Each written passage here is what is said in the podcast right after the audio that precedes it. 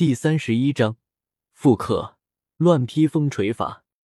萧晨对着唐昊道：“唐昊叔，谢谢了。”“哦，谢我干什么？”唐昊疑问道。“当然是谢谢你的魂技喽。不过萧晨怎么可能说出来？这次和唐昊对战收获极大，不仅自己没受伤，他复刻了唐昊的所有魂技。”所以他当然得谢谢唐昊，没什么。总之谢谢你。萧晨露出大白牙，笑得很灿烂。这时候，唐昊看着萧晨，非常的不解，自己不就和他切磋一下吗？为什么要谢谢自己？你的确有能力教小三，以你的力量，你的身份应该不简单吧？唐昊看着萧晨问道。所以。你是什么人？唐昊叔不也有自己的秘密吗？萧晨回答道：“我这个人呢，喜欢等价交换。若是你能够将你的秘密告诉我，我也不介意告诉你我的秘密。”唐昊一愣，没想到这小子如此的狡猾。好吧，我不追究你的身份了。好了，不多说了，我走了。以后你若是有危险，我会替你出手一次。这是对于你今天赢了我的奖励。唐昊说完，强壮的身躯慢慢的消失在了暗影之中。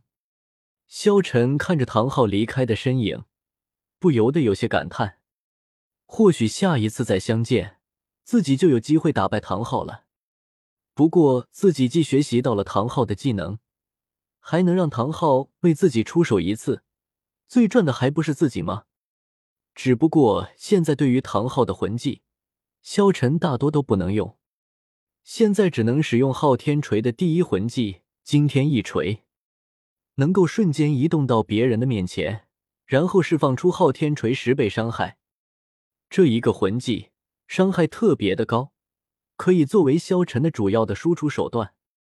只要释放这个魂技，只怕在魂师之中没有人能够承受得住，就算是大魂师、魂尊、魂宗也不一定能够接得住。还有，唐昊的乱披风锤法也被萧晨复刻了过来。要知道，乱披风锤法是昊天锤的精髓。想要练好昊天锤，就必须先练好乱披风锤法。萧晨记得，练习乱披风锤法的最好办法就是打铁。当初唐昊就是通过打铁教唐三的乱披风锤法，锤法越多，对昊天锤的掌握就越强大。所以，萧晨也想知道自己能够挥出多少锤了。看来过两天应该去一趟诺丁城，找个铁匠铺试试自己的实力。萧晨回到了宿舍之中，这时候所有人都已经睡熟了。萧晨悄悄地爬进了被窝，不想打扰到古月娜。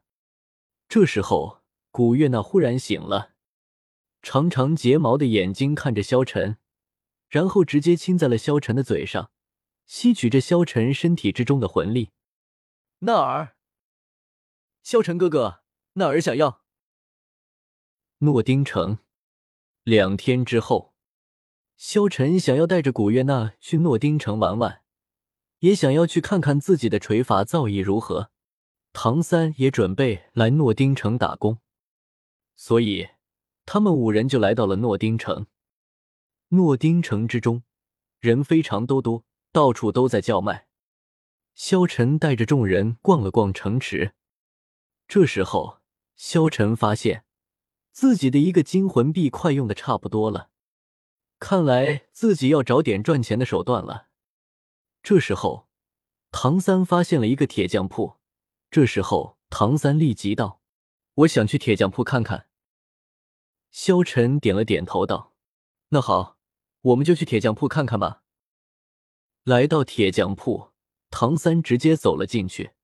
一进门，就是一股扑面而来的热气，在任何铁匠铺都是如此。当然，唐三家那个破旧的铁匠铺温度要比这里低得多。一进门，就是一片开阔的大厅，大厅右边悬挂着各种各样打造好的铁器。这里可不只是有农具了，更多的是各种盔甲武器。毕竟，在这个世界上，魂师只是少数人，武器还是需要的，而武器的价格也自然要比农具高得多。小朋友，你们来这里干什么？买东西叫你家大人来，快出去，这里危险！正在唐三思索之间，一个洪亮的声音打断了他的思绪。唐三抬头看时，只见一个光着着上身的彪形大汉正看着自己，黝黑的皮肤下肌肉块块隆起，看上去极为结实，手中握着一柄大号铸造锤，额头上全是汗水。大叔您好，我是想来问问这里需不需要学徒工。唐三年幼，声音清脆。尽管铁匠铺里尽是敲击钢铁的声音，但还是被每个人都清晰的听到了。大部分铁匠手上的活儿都停了下来，看着唐三，露出了善意的微笑。铁匠算是最低贱的职业之一，都是出身穷苦的人，依靠力量和手艺吃饭。外貌虽然粗犷，但大都极为善良。之前说话的那大汉上下打量了唐三几眼，道。小朋友，不要闹了，快走吧，这里不安全。你这身打扮像是做铁匠的样子吗？何况我们这里也不招收你这么小的学徒工，你恐怕连铸造锤也拿不起来吧？哈哈。这时候，唐三目光看向那柄锤子，道：“叔叔，我要是拿得起锤子，您是不是就收我当学徒？”这时候。所有人都看向唐三，大汉笑了笑道：“你们听到了吗？这小家伙还不服气！”哈哈哈！众人大笑了起来。你要是拿得动那锤子，我就收你做学徒，每个月还给你发工资。”大汉笑道。唐三淡淡道：“这可是你说的。”说着，唐三走到了锤子的面前，单手拎着锤子。